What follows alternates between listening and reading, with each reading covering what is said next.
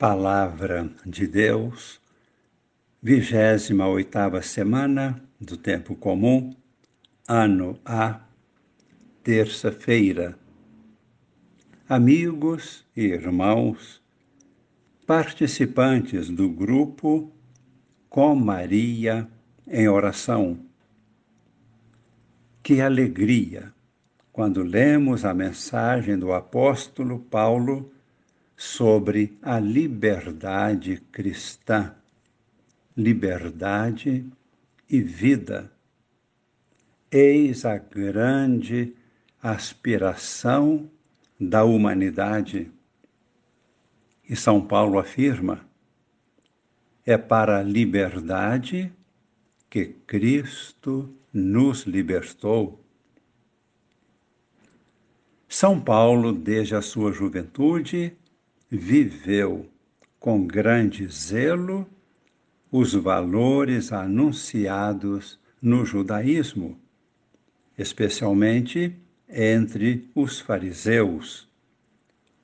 Procurava observar com fidelidade todas as leis e prescrições e proclamava isto até mesmo após sua conversão, dizendo: Sou fariseu e filho de fariseus. Mas o grande valor de sua vida foi o encontro pessoal com Cristo e a vida nova no Espírito que experimentou como máxima libertação, chegando a afirmar: o Senhor é Espírito, e onde se acha o Espírito do Senhor, aí está a liberdade. Como podemos compreender esta afirmação de São Paulo, São Paulo fazia uma comparação entre o conhecimento adquirido pela revelação no Antigo Testamento e a revelação plena em Cristo no Novo Testamento podemos compreender um pouco mais, ouvindo atentamente todo o contexto em sua segunda carta aos Coríntios, capítulo 3, versículos de 6 a 18. Vejamos agora o versículo 6. Assim lemos: No Novo Testamento, vivemos o ministério do Espírito e não da letra, no Novo Testamento. Ministério do Espírito e não da letra. A letra mata, mas o Espírito dá vida. E nos versículos 12 a 18, lemos: Fortalecidos por tal esperança, temos plena confiança. Não fazemos como Moisés, que colocava um, um véu sobre a sua face, para que os israelitas não percebessem o fim do que era transitório, mas seus espíritos se obscureceram. Sim, até hoje, quando leem o Antigo Testamento, este mesmo véu permanece, não é retirado, porque é em Cristo que ele desaparece. E somente pela conversão ao Senhor é que este véu cai. pois o Senhor é Espírito. E onde se acha o Espírito do Senhor, aí está a liberdade. E nós mesmos, que contemplamos como no espelho a glória do Senhor, somos transfigurados nessa mesma imagem, cada vez mais resplandecente pela ação do Senhor, que é Espírito. E como conclusão, guardemos as palavras de Paulo na carta aos Gálatas a qual lemos hoje. E citamos agora os versículos 5 e 6 do quinto capítulo.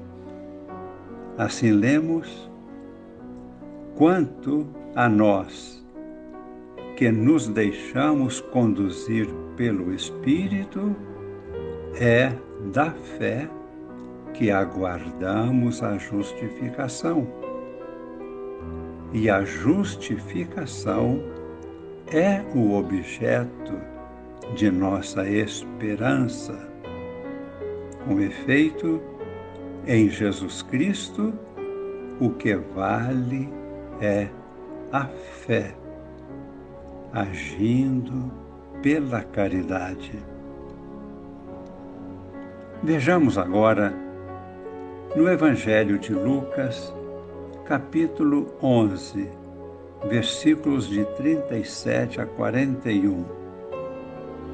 A atitude de Jesus quando foi repreendido por não ter lavado as mãos antes da refeição.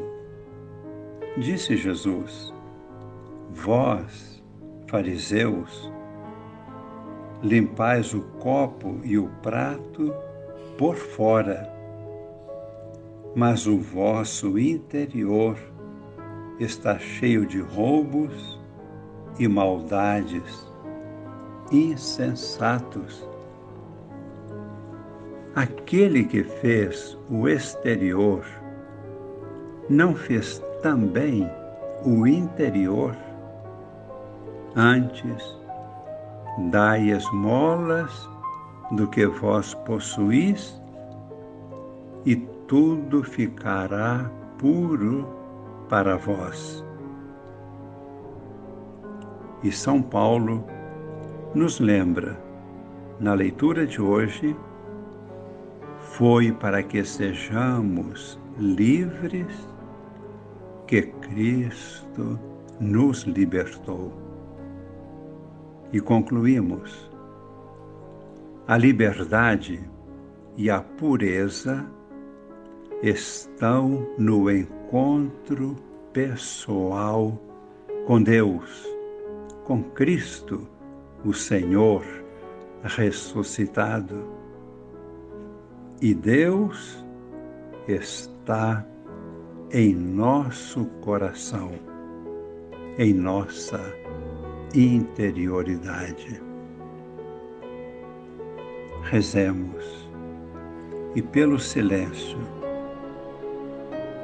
alcançando agora nossa interioridade, nos encontramos com a luz divina que vive em nós, nosso Deus. desta luz e desta força de nosso Pai e de Jesus ressuscitado, desta força do Espírito Santo, Trindade Santíssima que vive em nós. Nós tiramos a nossa liberdade, alcançamos a nossa liberdade. E por isso pedimos agora que a Santíssima Trindade derrame a sua bênção sobre cada um de nós, sobre nossas famílias, sobre a nossa pátria, sobre toda a Igreja, sobre a humanidade inteira, para uma vida nova pelo Espírito. Abençoe-nos o Deus Todo-Poderoso, Pai e Filho e Espírito Santo. Amém.